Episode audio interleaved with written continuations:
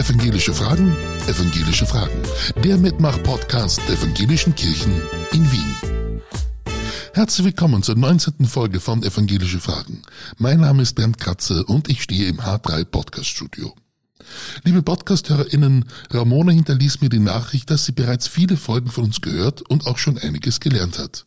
Und dass sie spannend finden würde, wenn wir mehr Sendungen machen, was mit dem Kirchenbeitrag passiert. So wie eben die letzte Sendung über die Krankenhausseelsorge. Liebe Ramona, das ist eine spannende Idee, die ich gerne aufnehme. Heute stehen wieder eure Glaubensfragen auf dem Programm und deswegen freue ich mich, dass heute Pfarrer Thomas Dopplinger aus der Gnadenkirche in Wien Favoriten mein Gast ist. Lieber Thomas, herzlich willkommen bei Evangelische Fragen. Danke, freut mich hier zu sein. Wenn man auf eure Webseite schaut, dann steht da unter, worum es geht.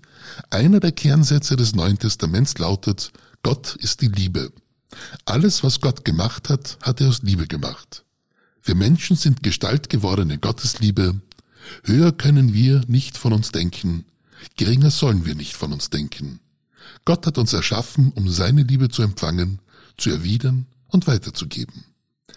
Lieber Thomas, erzähl uns ein wenig von dir und von der Gnadenkirche. Ich bin verheiratet, ich habe zwei, also wir haben zwei erwachsene Kinder, die sind mittlerweile außer Haus, also meine Frau und ich, wir leben mittlerweile weder alleine so, wie wir gelebt haben, bevor unsere Kinder geboren wurden, ähm, in der Gnadenkirche bin ich jetzt schon seit äh, 24 Jahren. Wir versuchen einerseits junge Leute zu erreichen, Kinder zu erreichen, Kinder, äh, Kindernachmittage, Familiengottesdienste. Wir haben vor eineinhalb Jahren einen Jugendreferenten angestellt und ein, ein großer Schwerpunkt bei uns sind auch die Geflüchteten, vor allem aus dem Iran. Ich habe für dich wieder 20 Hörerinnen Fragen und ich bin schon gespannt auf deine Antworten. Alles klar? Dann Alles klar. fangen wir an.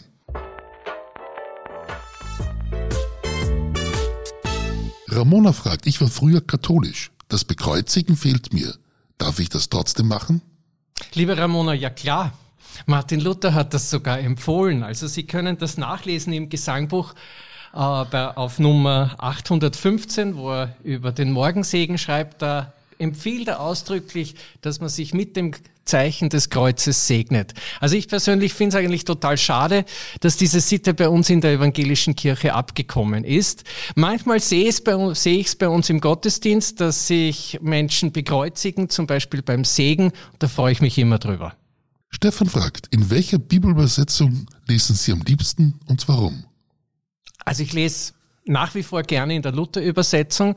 Die kenne ich einfach schon seit Kindheit. Die habe ich eigentlich auch ein bisschen im Ohr, einfach weil es so eine schöne rhythmische Sprache ist. Ich mag aber auch sehr gern die Basisbibel und die Hoffnung für alle Übersetzung. Beide bringen die Botschaft der Bibel in ein gutes heutiges Deutsch. Benedikt fragt, kann man Fasching in der Kirche feiern? Das ist doch eigentlich total unchristlich, oder? Also wir haben kürzlich eine Kinderfaschingsfeier bei uns in der Kirche gehabt und ich habe mich riesig gefreut drüber. Es war einfach schön zu sehen, fröhliche Kinder, Kinder, die Spaß gehabt haben. Also ich selber war verkleidet als ein Strafgefangener und plötzlich ist ein kleiner, ziemlich schüchterner Bub auf mich zugekommen, der als Polizist verkleidet war und hat mich abgeführt. Ähm, ich denke, so in eine andere Rolle schlüpfen, sich verkleiden, das ist etwas zutiefst Menschliches. Da, da sehe ich kein Problem. Fred95 fragt, warum hat evangelische Kirche kein Zölibat? Also, ganz so stimmt das gar nicht. Es gibt in der evangelischen Kirche auch Menschen, die zölibatär leben. Was wir in der evangelischen Kirche nicht haben, ist die Verpflichtung zum Zölibat für Pfarrer. Und da bin ich ehrlich gesagt sehr froh drüber. Susanne fragt, welches Fest ist Ihnen als Christ das Liebste und warum? Da würde ich schon sagen Weihnachten. Einerseits, weil ich zu diesem Fest von Kindheit an einfach einen ganz starken emotionalen Bezug habe. Und zu Weihnachten feiern wir, dass Gott einer von uns geworden ist, dass Gott unser Menschsein von innen her kennt und uns daher auch voll versteht, dass Gott auch unser Leiden, unsere Not geteilt hat.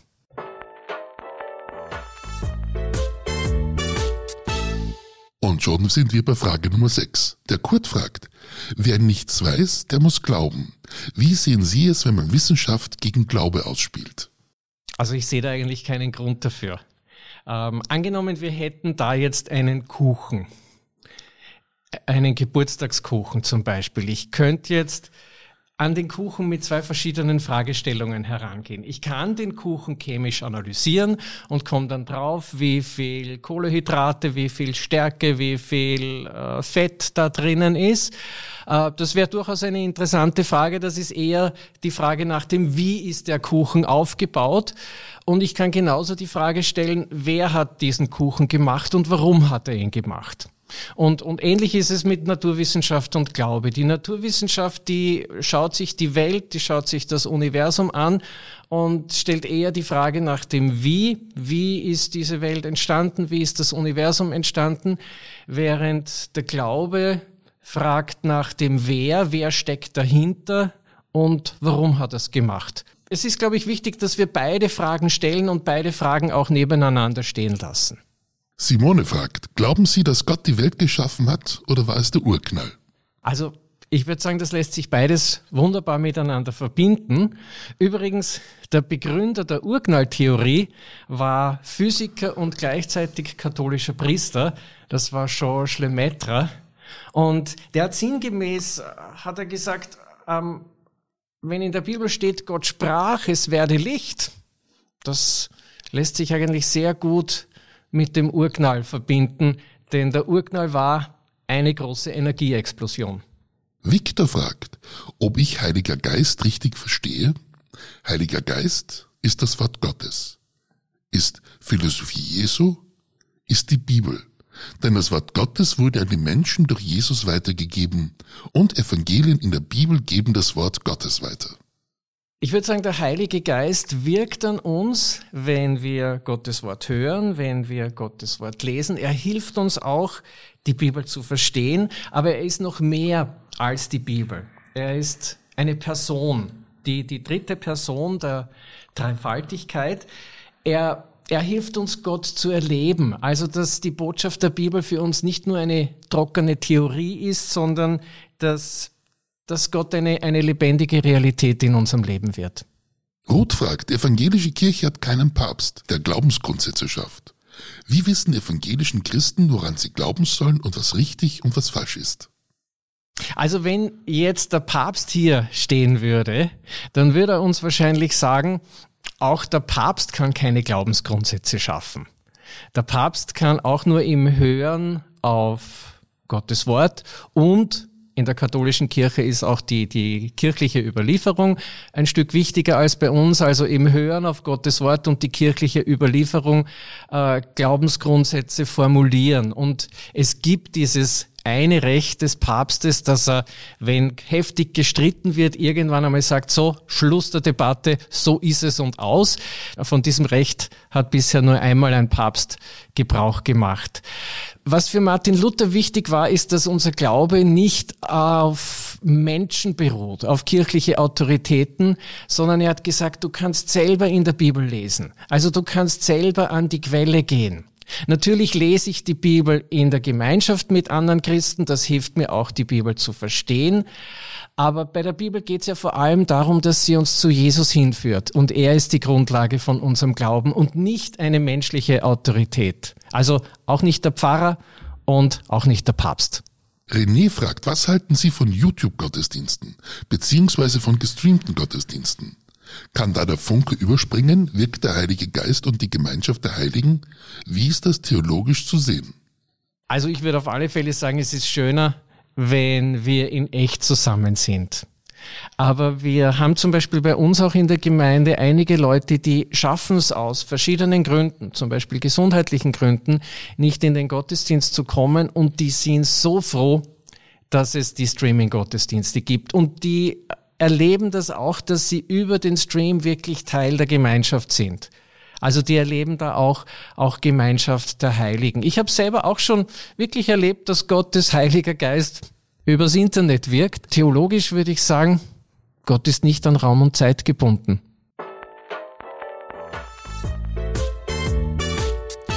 Bevor wir zur nächsten Frage kommen, hätte ich eine Bitte an alle HörerInnen.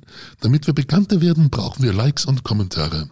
Ein Podcast mit vielen Likes, Bewertungen, Kommentaren wird vorgereiht und anderen Menschen angeboten. Wäre schön, wenn ihr uns dabei unterstützen könnt. In der nächsten Ausgabe haben wir wieder eine Schülerinnen-Special-Ausgabe zum Thema Ostern und danach freue ich mich, wenn wir Besuch von den Organisatoren der Lange Nacht der Kirchen bekommen. Also ran an die Tasten und schickt uns eure Fragen darüber über Facebook, Instagram oder über unsere Website evangelische-fragen.at. Danke. Frage Nummer 11. Franziska fragt, Stichwort schlechtes Gewissen. Ich finde es sehr charmant, dass die katholischen Christen in der Beichte all ihre Sünden vergeben bekommen und dann wieder neu anfangen. Ich als evangelische Christin plage mich so lange mit einem schlechten Gewissen, wenn ich mal etwas falsch mache nicht freundlich genug war, wo Nächstenliebe einen Menschen gut getan hätte und so weiter. Liebe Franziska, da habe ich eine gute Nachricht für Sie. Es gibt die Beichte auch in der evangelischen Kirche. Martin Luther hat bis an sein Lebensende regelmäßig gebeichtet und er hat das auch ausdrücklich empfohlen. Was Martin Luther aber nicht wollte, ist, dass es einen Zwang beziehungsweise eine Verpflichtung zur Beichte gibt.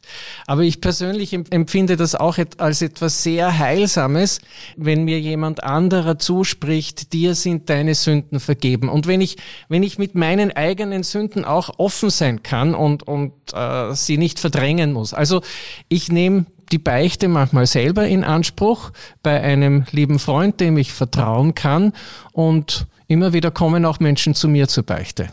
Brigitte fragt, ich bin geschieden und habe wieder einen Partner gefunden und wir wollen heiraten. Darf ich auch ein zweites Mal kirchlich heiraten? Es würde mir sehr viel bedeuten. Liebe Brigitte, ja, das ist möglich. Es ist sicher gut, wenn Sie vorher einem Pfarrer oder einer Pfarrerin in aller Offenheit von Ihrer vorigen Ehe erzählen, auch vom Scheitern, vom Zerbrechen Ihrer vorigen Ehe. Da geht es jetzt nicht um einen Spießrutenlauf, sondern es geht letztlich darum, dass so ein Gespräch helfen kann, helfen soll, dass das Zerbrechen der vorigen Ehe vor Gott aufzuarbeiten, auch damit man diese Last nicht in eine neue Ehe mitnimmt. Anonym fragt, macht es einen Unterschied für die Verkündigung und die Gemeindearbeit, ob man in Favoriten oder in Döbling Pfarrperson ist? Würde ich schon sagen. Jetzt muss ich natürlich sagen, ich war nie in Döbling Pfarrer, aber ich war zum Beispiel Lehrvikar in der lutherischen Stadtkirche war eine total schöne Zeit für mich. Aber wenn ich das jetzt vergleiche mit Favoriten, das war schon sehr anders. War der Gottesdienst, der Gottesdienststil sehr anders und insgesamt das ganze Setting war anders. Ein Website-Besucher fragt, wie nehmen Sie den Sozialraum auf Ihrem Gemeindegebiet wahr? Ich finde es sehr wichtig, einfach mit offenen Augen und offenen Ohren da zu sein, für die Umgebung da zu sein. Ich möchte jetzt einfach ein, ein Beispiel aus den letzten Wochen erzählen. Bei uns gleich bei uns in der Nähe ist das Laberg Gymnasium und es war, war eine Klasse vom Laberg-Gymnasium, war bei einer Fernsehdiskussionsveranstaltung mit einem Politiker, der gerade was die Themen Asyl und Migration betrifft, sehr, sehr restriktive Ansichten hat. Und eine Schülerin hat ihn bei der Diskussion gefragt, wenn man ihre Grundsätze früher schon angewendet hätte, dann wäre wären die meisten von unserer Klasse gar nicht da. Was sagen Sie dazu? Und der Politiker hat sehr unschön gesagt, dann wäre Wien noch Wien. Und ein oder zwei Tage später hat dann eine, eine rechtsextreme Gruppe eine sehr unschöne ausländerfeindliche Aktion direkt vor, der, vor dieser Schule gemacht.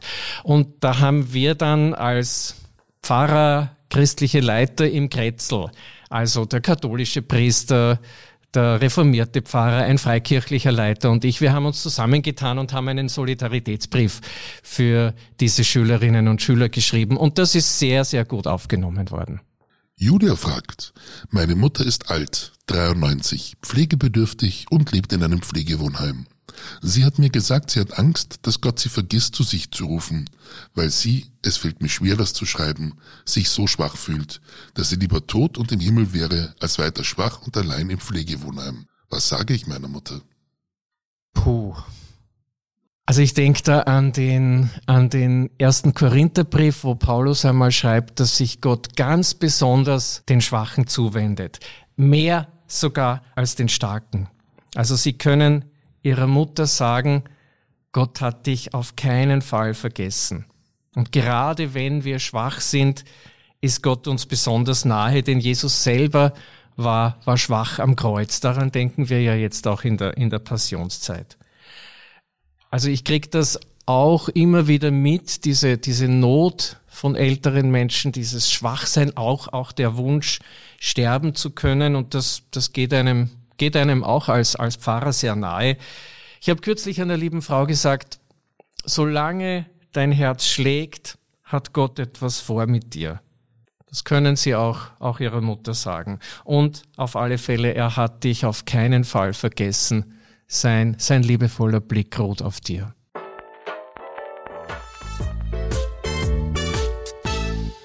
Margarete fragt, wie kann man bei all den Katastrophen in der Welt noch an einen Gott glauben? Ich check's einfach nicht. Soll ich sagen, manchmal check ich's auch nicht. Aber was mir da am meisten hilft, ist, wenn ich mir Jesus anschaue. Jesus schaut nicht teilnahmslos von außen zu, sondern er ist in unsere Welt gekommen. Er ist, er ist selber ein Mensch geworden. Er ist selber jemand geworden, der, der unsere Schmerzen teilt. Er hat am eigenen Leib Angst und Schmerzen erlebt bis zum Tod am Kreuz. Jetzt weiß ich, diese, das beantwortet Ihre Frage nicht hundertprozentig, aber angenommen, ich gehe durch eine schwere Zeit da hilft's mir eigentlich nicht, wenn jemand aus der Distanz dasteht und mir erklärt, du gehst deshalb durch eine Zeit Grund A, B, C, D, sondern was mir da hilft, ist, wenn jemand neben mir ist, wenn jemand meine Not teilt, wenn jemand einfühlsam meinen Schmerz spürt und einfach da ist. Und das hat Jesus gemacht. Und so, so begegnet uns Jesus nach wie vor. Und gerade davon, dass Jesus Mensch geworden ist, dass er gelitten hat, da geht auch eine ganz große Kraft und ein ganz großer Trost aus. Elfriede fragt, mein neunjähriger Sohn hat mich gefragt, warum Gott es zulässt, dass es Obdachlose in Wien gibt. Ich wusste nicht, was ich antworten sollte. Was hätten Sie gesagt? Das ist auch eine eine wirklich schwierige Frage. Vielleicht, vielleicht hätte ich ihm erzählt von einem Mann, den ich persönlich kenne, der, der selber einige Zeit lang obdachlos war und, und der dann erlebt hat, ich bin Gott nicht egal. Der, der von Gott und von anderen Menschen her ganz konkrete Hilfe erfahren hat. Und mittlerweile gibt er diese Hilfe weiter an andere. Er arbeitet bei der, bei der Heilsarmee. Also er hat erlebt, ich bin Gott nicht egal, er schaut nicht weg, er verurteilt mich nicht und, und das gibt er weiter an andere. Eine HTL-Klasse in Lienz fragt, ist Jesus wirklich auferstanden? Ich glaube daran. Und es gibt eigentlich auch gute Argumente und jetzt hoffe ich, dass ich das innerhalb von zwei Minuten sagen kann. Also ein, ein Argument, was für mich sehr dafür spricht, ist, dass das Grab von Jesus leer war. Das ist insofern klar, die, die Jünger haben damals in Jerusalem voller Freude gesagt, Jesus ist auferstanden. Wenn da in dem Grab noch ein Leichnam gelegen wäre, dann hätten alle Kritiker sagen können, bitte, das ist ein völliger Blödsinn, schaut zu dem Grab hin, da ist der Leichnam drinnen. Das war aber nicht möglich. Dann gibt's ein weiteres Argument. Viele von den Augenzeugen, die sind einen Märtyrertod gestorben. Jetzt kann ich mir eventuell vorstellen, dass sich da die Jünger zusammengeschlossen haben und gesagt haben, ja, wir erzählen der Welt, Jesus wäre auferstanden, nicht weiter sagen, es stimmt eh nicht. Was ich mir aber nicht vorstellen kann, ist, dass Leute bereit sind, für eine Lüge zu sterben. Also in dem Fall hätte ich, bevor ich umgebracht wär, worden wäre, hätte ich gesagt, okay, ich gebe es zu, stimmt nicht, ist alles fake, bitte lasst mich weiterleben. Und noch ein drittes Argument, es gibt sogar noch mehr. Interessanterweise werden in der Bibel Frauen als die ersten Zeuginnen der Auferstehung genannt. Wenn man das im historischen Kontext anschaut, Frauen, die, die Zeugenaussage von Frauen, die hat in der damaligen Zeit eigentlich nichts gegolten. Also das Letzte, was den Jüngern eingefallen wäre, wenn das ein Fake gewesen wäre, wäre zu sagen, Jesus ist auferstanden und übrigens Frauen waren die Ersten die ihn gesehen haben. Wenn es nicht erfunden sein kann, dann muss da eigentlich was dahinter sein. Die Ernestine fragt, mein Mann glaubt nicht und geht mit mir nicht in die Kirche. Was kann ich tun? Liebe Ernestine, ich kann das total gut verstehen. Das ist echt schwierig, wenn man sowas Tiefes wie den Glauben nicht mit seinem, mit seinem Partner teilen kann. Ich würde sagen, kein Druck. Druck ist eigentlich, was Glauben betrifft, immer, immer kontraproduktiv. Am besten beten Sie für Ihren Mann. Ich würde so formulieren, reden Sie mehr mit Gott über Ihren Mann, als Sie mit Ihrem Mann über, über Gott reden und versuchen sie in aller Schwachheit und oder in, in, in aller Begrenztheit einfach auch ihren Glauben zu leben in der Ehe. Das hat etwas total Attraktives an sich. Also ein lieber Freund von mir, der hat mir mal erzählt, er ist durch seine Frau zum Glauben gekommen, weil da hat er einfach gespürt, da ist was da und, und seine Frau war einfach auch sehr liebevoll zu ihm. Das ist jetzt sicher kein Patentrezept, aber etwas, wo, wo Gott auch durch unsere Schwachheit wirkt. Und wir sind schon wieder bei der letzten Frage. Anonym fragt, welche gesellschaftliche Entwicklung steht derzeit eine Herausforderung für Ihren persönlichen Glauben dar und welche Entwicklungen lassen Sie andererseits derzeit Hoffnung schöpfen? Also mich beschäftigt sicher sehr stark der Krieg in der Ukraine und das ganze damit verbundene Leid, die, die verschleppten Kinder, dann beschäftigt mich auf alle Fälle auch das Thema Migration, Flucht. Ich kriege das einfach auch hautnah über, über unsere Geflüchteten in der Gemeinde mit. Auch, auch diese Not, jahrelang aufs Abstellgleis gestellt zu sein, ähm, ohne, ohne zu wissen, kriege ich jetzt einen Asylbescheid oder nicht. Oder letztlich auch die, die Menschen, die im Mittelmeer ums Leben kommen. Also das geht einem schon sehr nahe. Was mir Mut macht, ist, wenn ich so weltweit schaue, wie, wie viele Menschen, die bisher eigentlich kaum was vom, von Jesus gehört haben, wie die plötzlich einen Zugang zum Glauben an ihn bekommen. Also Indien gibt's ganz viele Menschen oder Iran. Es gibt wahrscheinlich derzeit kaum ein Land, wo die Kirche so wächst unter Verfolgung wie im Iran. China, also da gibt's ganz viele Beispiele, wo, wo Menschen im Glauben an Jesus eine ganz neue Lebensgrundlage finden. Ja, und das war's auch schon wieder. Lieber Thomas, danke für dein Kommen, für deine spannenden Ansichten und Antworten. Euch, liebe Hörerinnen und Hörer, danke ich fürs Zuhören und ich darf euch bitten, empfehlt uns weiter. Auch freuen wir uns über eine positive Bewertung. Und zum Abschluss darf ich dich, lieber Thomas, noch um ein Segenswort bitten. Gott führe dich an Orte, an denen du auftanken und zur Ruhe kommen kannst und beschütze dich auf deinem Weg dorthin. So segne und behüte dich der allmächtige und der barmherzige Gott, der Vater, der Sohn und der Heilige Geist. Amen.